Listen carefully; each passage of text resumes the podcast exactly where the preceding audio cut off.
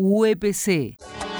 Bueno, vamos a ocuparnos ahora de las escuelas privadas. Como decíamos al comienzo, ya todas las escuelas privadas y públicas han completado las dos las dos burbujas, las dos primeras semanas de clases presenciales, es decir, todos los chicos de alguna manera han ido al colegio. ¿Cómo han podido acomodarse en algunos casos? Claro, claro. Y estamos hablando exactamente de, las de aquellas escuelas donde se arrancó, hay otras que todavía ni siquiera han arrancado, ¿no? Porque no, no están dadas las condiciones.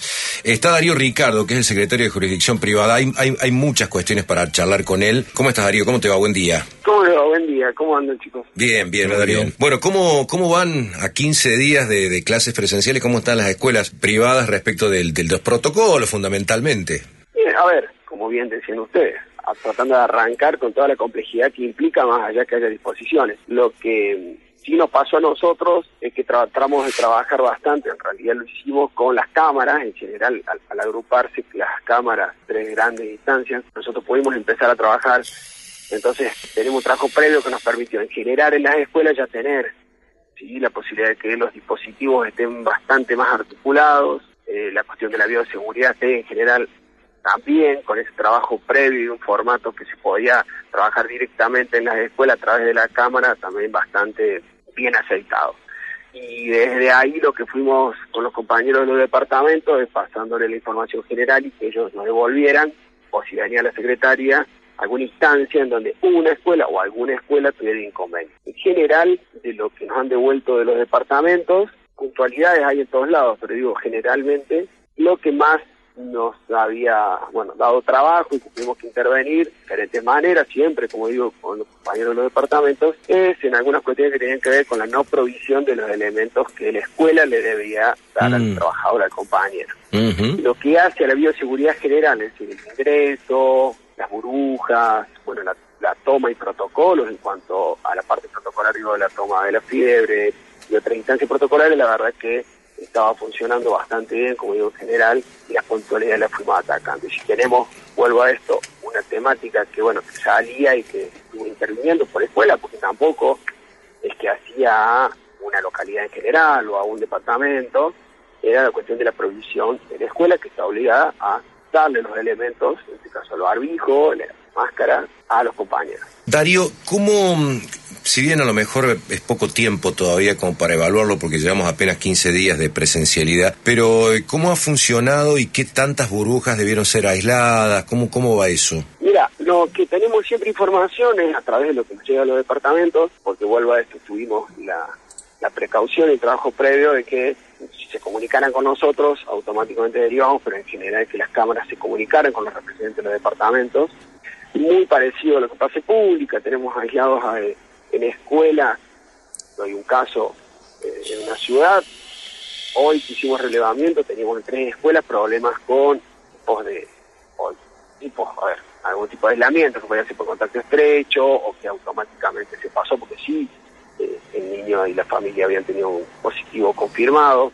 Es también variable. Obviamente que las aglomeraciones más grandes nos están dando que tenemos más casos en escuelas, pero mm. funciona bastante bien también la cuestión, como decía, de protocolar en cuanto al aislamiento y la posibilidad de trabajo en la casa. Está bien. Es decir, eh, está siendo manejable el tema, por decirlo de alguna con casos aislados y manejables por el momento. Totalmente hasta ahora, salvo por eso digo que hubiera una situación que los compañeros nos dijeran que se había de las manos, que eso no sucedió. Bien, bien. Es lo que teníamos que estar atentos, porque, a ver, si había casos y que iba a haber casos era seguro y cómo se actuaba lo importante. Y con ese trabajo previo que fuimos haciendo, como, ustedes, como les decía, con las cámaras, también estaba articulado cómo automáticamente se ponía en disposición lo protocolar para que si había un caso eh, se actuara, no, no se dejara precisamente que pudiera magnificarse. Está bien. Eso la verdad que también no tenemos, como les digo, más que casos, que son lo que está pasando en la Escuela de Gestión Pública y lo que está pasando en realidad en montón de distancias en nuestra cotidianidad y son aislados y podemos intervenir. Obviamente que en la escuela tiene que ver con una presencia mucho más masiva que por ahí en, otros ámbitos. Sí, sí, sí. sí es cierto que se puede actuar también y pudimos actuar, como les decía, porque fuimos trabajándolo y la verdad que no tenemos en ningún lugar que se haya magnificado. Bien, perfecto. Hubo esta semana un, no sé si llamarlo ruido, pero sí nos generaron muchísimas dudas, incluso yo particularmente hice consultas respecto del tema de la vacunación de los, de los docentes privados. Explica cómo es, cómo, es eso, es decir, ¿están incluidos, no están incluidos? Eh, ¿Cómo es la historia? A ver, tenemos dos instancias. Los compañeros son docentes de gestión privada, que estamos hablando de la gran mayoría de los servicios, los servicios educativos de la escuela y todo su, su funcionamiento interno. La escuela es una y tiene dentro de ella varios servicios, como tal inicial, primario, secundario. Tenemos 1.487 servicios. En general, más 1.300 servicios de esos tienen aporte del 100% o hasta una gran parte. En ese caso, los compañeros que son de gestión privada y de escuelas tenían aportes, entramos en la lógica del CIDI. nosotros estamos inscritos, estamos en el CIDI, puede haber una situación personal de alguno o alguna que inconveniente. Porque nosotros nos tuvimos que escribir, nos escribimos a través del CIDI. Bien. Eso cae normal. Donde había un inconveniente, porque no estaba previsto, era en la situación de compañeros. Están, están trabajando en escuelas de gestión privada sin aportes o compañeros que dentro de la escuela y compañeras que dentro de las escuelas con aporte tienen el cargo fuera de planta, así que lo paga la escuela. Mm. Entonces ahí estaba el núcleo de preocupación, nosotros de la Secretaría lo, lo, advertimos, lo trabajamos, nos juntamos precisamente en una reunión particular, más allá de las que habíamos tenido, estuvimos conversando con las cámaras. En la primera instancia, bueno, a través del secretario general, el contacto que tuvo con el Ministerio de Salud era que se conformara una lista, las cámaras la, la pueden hacer rápidamente, porque tanto sea quienes no tienen aporte en una escuela, que tiene aporte en general, lo tienen identificado, las escuelas lo tienen, la Cámara tranquilamente puede automáticamente pedirlo y las escuelas se lo rendían según un listado general. Era la idea que con ese listado general nosotros lo pasáramos al Ministerio de Salud en este caso y se fuera a vacunar. A, raíz también de la comunicación que tuvimos con el Ministerio y con DIPE, el DIPE decidió optar por la misma forma y ya trabajarlo desde la Dirección General de Nivel. Entonces, lo que se le requiere a las cámaras es el listado de esos compañeros y compañeras y con el organismo que nuclea a los trabajadores y trabajadoras de gestión privada, tanto con aporte y sin aporte en la DIPE, desde ahí directamente con el Ministerio de Salud con esa lista. En realidad era el mismo formato que habíamos pensado nosotros originariamente, y es muy importante que se haga cargo directamente a quien le corresponde, que es la DIPE, que es el organismo que nos regula. Así que en eso lo, lo, trabajamos, lo sacamos de hecho como material informativo la otra semana Bien. fue una preocupación nuestra, fue un trabajo de la Secretaría, tanto con Estamos, con la que se solucionó de esa manera. Y que es la mejor manera, porque por ahí estos compañeros, estas compañeras están sin aporte de alguna manera, o la escuela, o su cargo en la escuela con aporte, que nos costaba encontrarle cómo están en el sistema para que nos tome el sistema.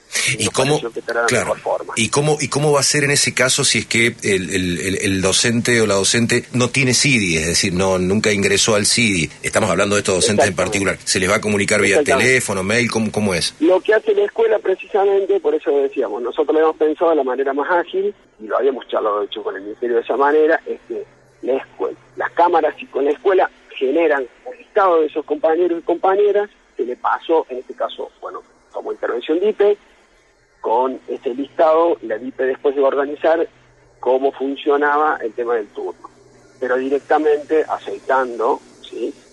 La cuestión entre ese compañero que ya estaba nominalizado con el Ministerio de Educación y el Ministerio de Salud para que con las referencias, porque nosotros habíamos pedido y después lo que sé que, que fue mandando ya al compañero y a la compañera con todos sus datos personales, su número de quill, su teléfono actualizado y su mail actualizado. Ah. entonces, a través de esa manera, se le podía ya comunicar con ese listado. Bien, o sea que no es, necesario, no, es no es necesario que se haga un CD2, le va a llegar por teléfono o por el mail que ellos han informado en su momento. La comunicación. Exactamente, de todos modos, y hay que tener en cuenta que todos como ciudadano digital lo podemos tener, más allá que seamos trabajadores o no en el ámbito de la educación, sí, claro. en el privado, lo tenemos que tener. Y, a partir de tenerlo ya incluso nos podríamos inscribir, no, no ya no hace falta el CD2.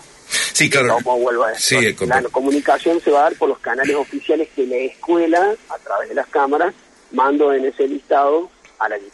Claro, me, me parece, me, me, atrevo a, sugerir, porque ¿qué es lo que puede pasar? Que si el, eh, como es voluntario, si es que el docente no, no se quiere vacunar, no quiere vacunarse, no se quiere vacunar, por ahí le asignan un turno eh, que le podrían dar a otro que sí se quiere vacunar. Entonces, lo ideal sería que aún se incide, porque ahora se pueden inscribir vía la, la página vacunación. Vía la página, exactamente. Que se inscriban, como para manifestar la voluntad, claro. ¿no? Exactamente, a los compañeros se les va a avisar que hagan a ver, la opción de la inscripción. Claro. Es decir, lo primero que se hace en el listado, la idea era pasar la opción de la vacunación. Está bien. O sea, la escuela trabajaba, cuando pedía el listado, no era compulsivo, sino desde el vamos, si había un compañero que Ah, manifestaba ahí, porque a ver, la escuela lo que pasaba era el listado no, digamos, compulsivo, como digo, o tomado del listado general. Ah, ya filtrado. Ah, bien. 100%, Está bien. sino que se le iba a exponer a, se le iba a exponer a cada uno de los trabajadores, eso va siendo una instancia que va también